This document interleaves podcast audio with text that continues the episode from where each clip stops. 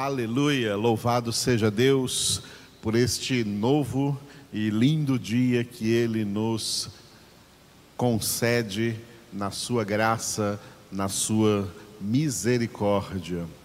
Louvamos ao Senhor pela Sua presença conosco, aonde quer que nós estejamos, aqui comigo ou distante, aonde quer que você esteja, que a paz do Senhor inunde o seu coração nessa manhã de domingo. Aleluia. E nós vamos começar sendo alimentados, nutridos espiritualmente pela palavra de Deus que está no segundo capítulo da segunda epístola de Paulo a Timóteo. Segunda Timóteo, capítulo de número 2. Você vai ler comigo, enquanto lemos juntos esta palavra, o Espírito Santo de Deus está agindo em nossas vidas poderosamente. Tu, pois, filho meu, fortifica-te na graça que está em Cristo Jesus. E o que de minha parte ouviste através de muitas testemunhas, isso mesmo transmite a homens fiéis e também idôneos para instruir a outros. Participa dos meus sofrimentos como bom soldado de Cristo Jesus. Nenhum soldado em serviço se envolve em negócios desta vida, porque o seu objetivo é satisfazer aquele que o arregimentou. Igualmente, o atleta não é coroado se não lutar segundo as normas. O lavrador que trabalha deve ser o primeiro a participar dos frutos. Pondera o que acabo de dizer, porque o Senhor te dará compreensão em todas as coisas. Lembra-te de Jesus Cristo, ressuscitado de entre os mortos, descendente de Davi, segundo o meu evangelho pelo qual estou sofrendo até algemas, como malfeitor. Contudo, a palavra de Deus não está algemada.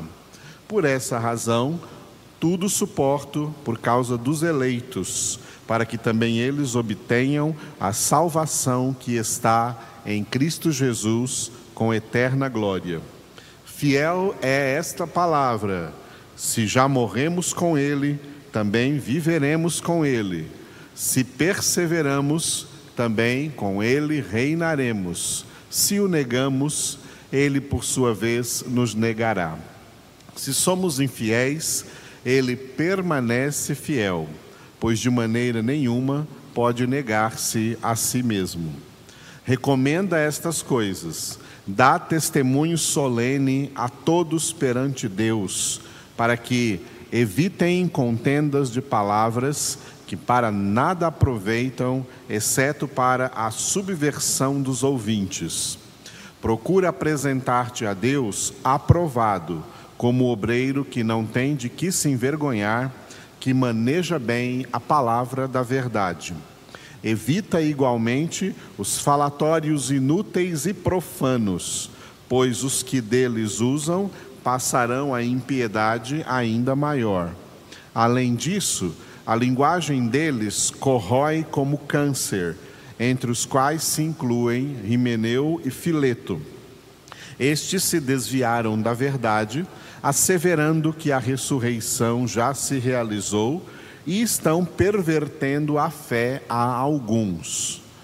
Entretanto, o firme fundamento de Deus permanece tendo este selo: o Senhor conhece os que lhe pertencem. E mais, Aparte-se da injustiça todo aquele que professa o nome do Senhor. Ora, numa grande casa não há somente utensílios de ouro e de prata, há também de madeira e de barro, alguns para honra, outros, porém, para desonra. Assim, pois, se alguém a si mesmo se purificar destes erros, será utensílio para honra, santificado e útil ao seu possuidor, estando preparado para toda boa obra. Foge outro sim das paixões da mocidade. Segue a justiça, a fé, o amor e a paz com os que de coração puro invocam o Senhor. E repele as questões insensatas e absurdas, pois sabes que só engendram contendas.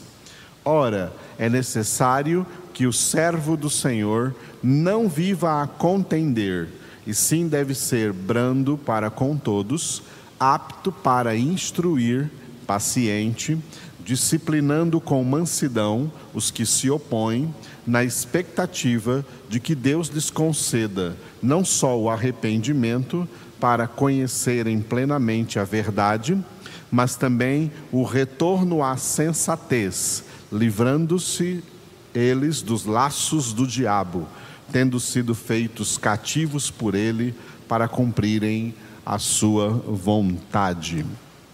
Aleluia! Louvamos ao Senhor por essa palavra que o apóstolo Paulo escreveu para Timóteo, mas que hoje é uma palavra de Jesus para nós, sua igreja, em todo tempo e lugar, especialmente para nós nesta manhã.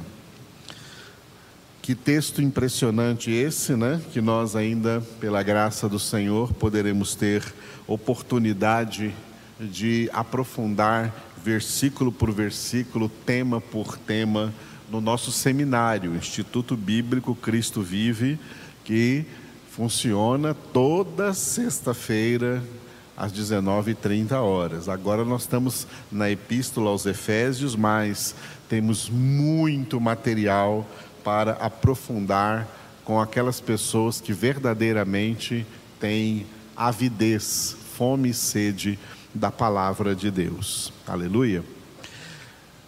Hoje, de uma maneira especial, gostaria de chamar a atenção para alguns detalhes. Vamos ver se vai dar tempo de eu falar de todos esses detalhes.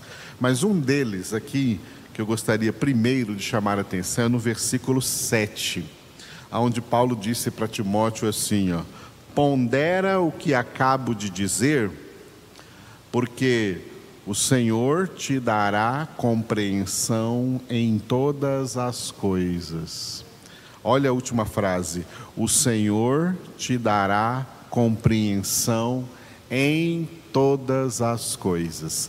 Este é um dos textos bíblicos aonde nós entendemos que um dos propósitos grandiosos de Deus ter revelado a Sagrada Escritura e feito chegar em nossas mãos, é para que, por meio dessas Escrituras, por meio da palavra de Deus, os filhos de Deus recebam compreensão em todas as coisas.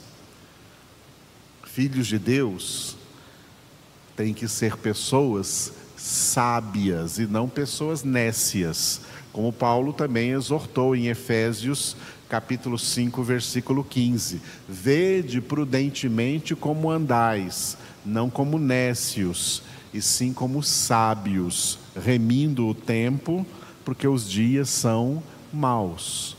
Deus não quer filhos nécios. Deus não quer filhos ignorantes, Deus quer filhos sábios. E sabedoria vem pela aquisição de conhecimento. Por isso o apóstolo Pedro, que era um simples pescador, mas depois que foi chamado por Jesus, recebeu o conhecimento da palavra de Deus e termina a sua segunda epístola dizendo: 2 Pedro 3,18: Crescei na graça e no conhecimento de nosso Senhor e Salvador Jesus Cristo. E essa segunda carta, segunda epístola do apóstolo Pedro, a palavra-chave dela é conhecimento, conhecimento dinâmico, não estático, conhecimento que progride, conhecimento que evolui, conhecimento que aumenta. Deus quer que seus filhos cresçam no conhecimento. Isso é tão importante que Jesus definiu a vida eterna como conhecimento. Quando ele orou por nós ao Pai, em João capítulo 17, versículo 3, ele orou dizendo: E a vida eterna é esta, que te conheçam a ti, um só Deus verdadeiro, e a Jesus Cristo, a quem enviaste. O conhecimento é importante. Por quê? Esse versículo 7 aqui que nós lemos, de 2 Timóteo 2, fala de compreensão. O que é compreensão? Compreensão é a medida de conhecimento adquirido, é isso que é compreensão. Compreensão é a mesma coisa de entendimento. Vamos usar a palavra entendimento juntamente com o verbo entrar. O que você entende? Você entende daquilo que já entrou na sua cabeça. Entendimento é aquilo que já entrou na sua cabeça, por meio do conhecimento você recebe pleno entendimento, plena compreensão. Só que esse entendimento e essa compreensão precisa aumentar. Deus não quer que o seu entendimento seja limitado até onde você já chegou. Deus não quer que a sua compreensão seja limitada só até onde você já chegou. Porque tem gente que chega a um limite de conhecimento, a um limite de entendimento, a um limite de compreensão e simplesmente eles não querem conhecer mais nada, eles se dão por satisfeitos. Ah, o que eu conheci até agora já está muito bom, não precisa conhecer mais nada. As pessoas que têm este pensamento, infelizmente, elas têm que ser definidas como pessoas medíocres, porque isso é mediocridade, tá? Mediocridade vem de médio, é médio é meio, seria conhecer mais ou menos. Isso é próprio do brasileiro. O brasileiro acha assim que conhecendo mais ou menos está bom.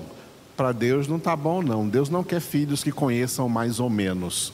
Deus quer filhos que recebam pleno conhecimento, que recebam plenitude de conhecimento de Deus. Deus nos criou, né? e a priori ele pensou em criar toda a humanidade com o propósito de se revelar para essa humanidade que o homem conhecesse a Deus plenamente. Esse é um dos propósitos da criação do homem. Deus criou o homem, dotou o homem de inteligência. Inteligência é a capacidade de adquirir conhecimento para revelar e transmitir conhecimento ao homem.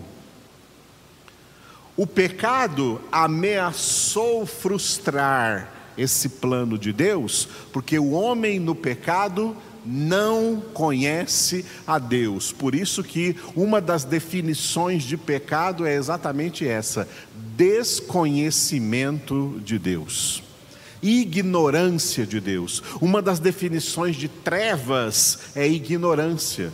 A palavra é luz, esclarecimento, Lâmpada para os meus passos, para os meus pés, é a tua palavra, luz para o meu caminho, como diz no Salmo 119, versículo 105.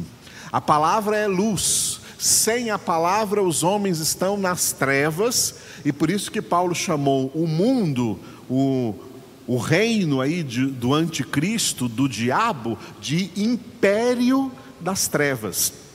Trevas aí, escuridão, é sinônimo de ignorância, gente sem conhecimento.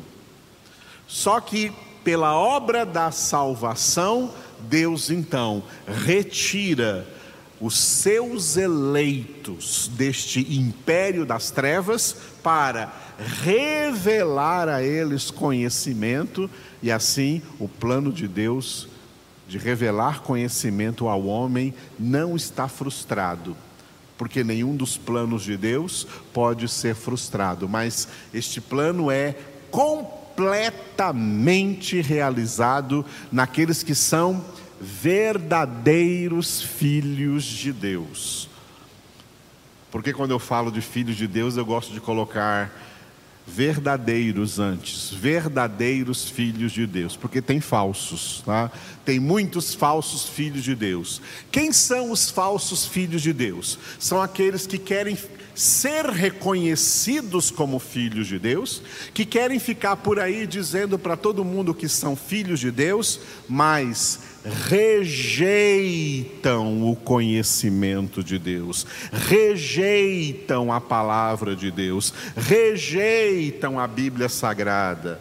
E os bonitinhos querem ser chamados de filhos de Deus, são filhos do capeta, são filhos do diabo, e a Bíblia chama eles de filhos da ira e não do amor de Deus. Filhos de Deus são aqueles que entenderam pela obra do Espírito Santo em suas vidas que agora eles têm que percorrer uma carreira de conhecimento de Deus, um processo de crescimento na graça e no conhecimento de Deus, porque Deus não aceita filhos ignorantes.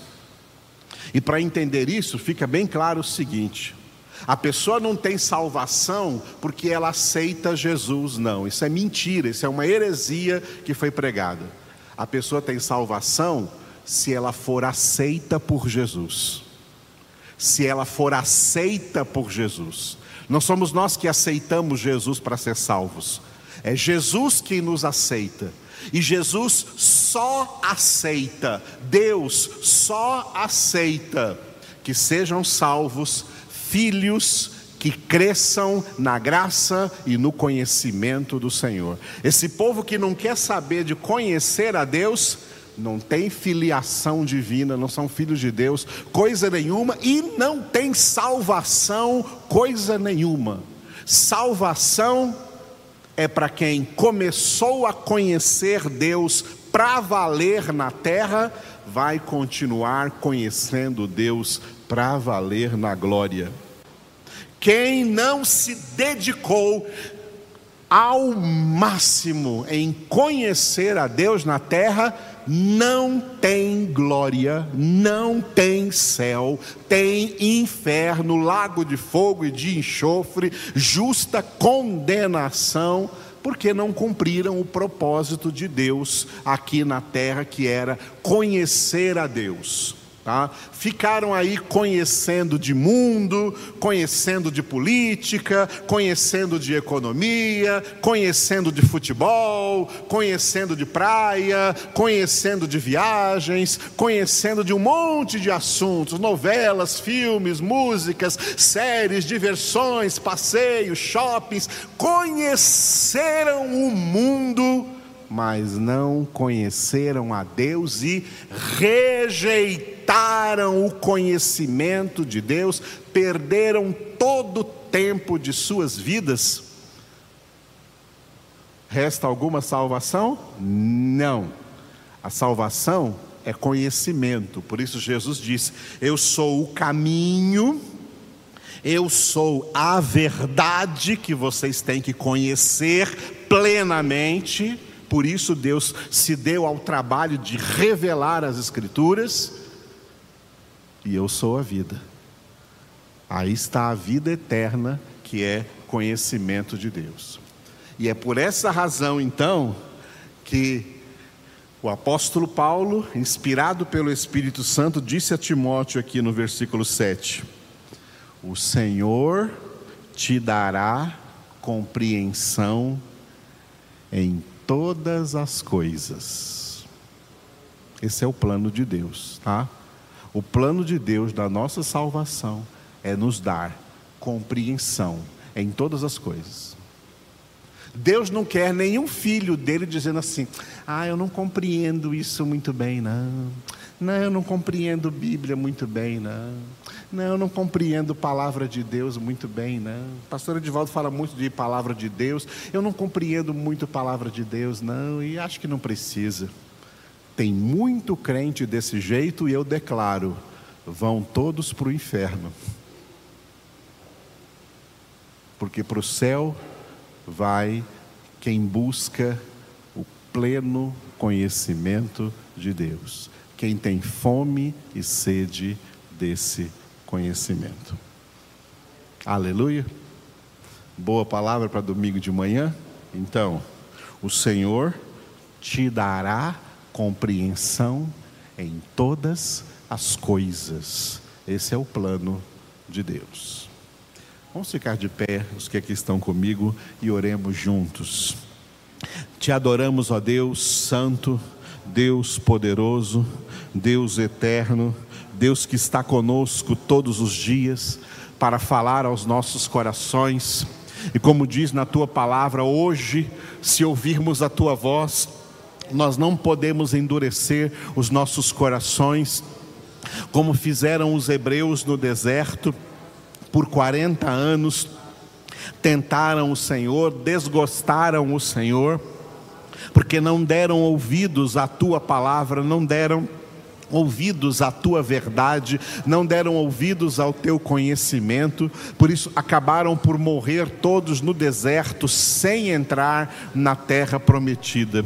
Não seja essa, Senhor, a realidade hoje dos teus verdadeiros filhos, das tuas verdadeiras filhas, que eles sejam pessoas, pessoas, Senhor, a apegadas à palavra da verdade, apegadas ao conhecimento, porque a fé vem por essa palavra e a fé é edificada por meio dessa palavra, e é vivendo essa palavra que nós vivemos pela fé, que o justo viverá pela fé, o justo justificado por essa palavra viverá pela fé. Obrigado por essa palavra que nos purifica, que nos liberta, que nos ilumina, que nos santifica, que nos dá conhecimento, entendimento, compreensão e sabedoria, porque essa é a tua vontade, ó Deus, que nós sejamos filhos